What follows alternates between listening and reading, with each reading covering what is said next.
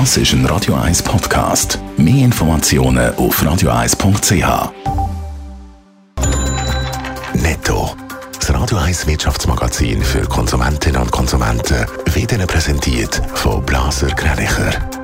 Wir beraten und unterstützen Sie bei der Bewertung und dem Verkauf von Ihrer Liegenschaft blasergreinicher.ch Adrian Sutter. Cyberangriffe sind im Moment die grösste Gefahr für grosse Unternehmen. Das zeigt eine Umfrage bei über 1600 Sicherheitsexperten weltweit. 44 Prozent haben angegeben, dass Hackerattacken ein grosses Risiko sind, gefolgt von Stillstand im Betrieb oder Naturkatastrophen. Die US-Fluggesellschaften wollen, dass die Einführung von der 5G-Mobilfunktechnologie rund um die Flughäfen verschoben wird.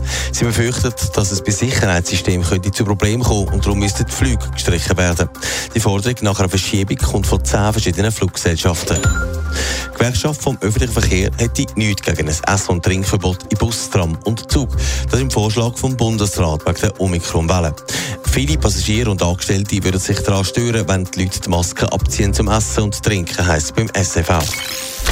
Mit dem Axel Lehmann hat Credit Suisse einen neuen Präsident. Er löst den zurücktretenden Antonio Orda Osorio ab. Der Axel Lehmann sieht sich aber nicht als Übergangspräsident. Adrian Sutter, wo will er mit der Bank her? Ja, es soll ruhiger werden. Rund um Credit Suisse hat der neue Mann der Spitze im Interview mit dem Tagi gesagt.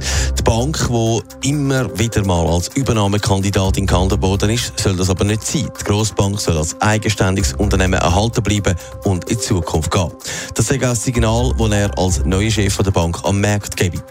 Die CS setzt weiterhin auf Strategie, die sich auf Schweizer Geschäft und Vermögensverwaltung stützt. Das heisst, der Axel Lehmann will auch nicht der Ersatzspieler sein, sondern der Captain. Das hat er im Interview betont. Er sagt zuversichtlich, dass Grossaktionär die Rücktrittsentscheidung von seinem Vorgänger annehmen und den Personalwechsel so würden akzeptieren.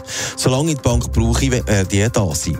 Man will ihm also jetzt nicht einmal ein bisschen Zeit geben, bevor man schon über seine allfällige Rücktritt spekuliere. Das ist im Moment nicht der Fall. Die Bank muss jetzt vorwärts schauen und dann mache ich das auch. Netto. Das Radio 1 Wirtschaftsmagazin für Konsumentinnen und Konsumenten.